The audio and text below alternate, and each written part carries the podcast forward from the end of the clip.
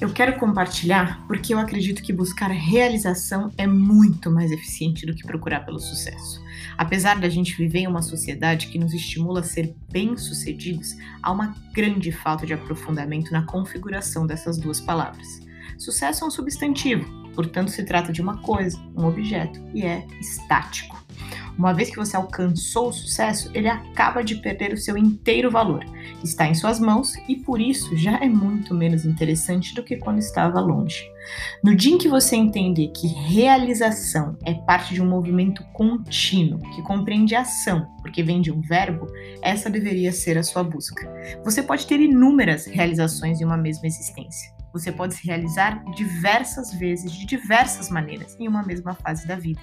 Se sentir realizado é absolutamente individual, customizado e proprietário. E para mim, faz muito mais sentido do que seguir os critérios de sucesso determinados por aí.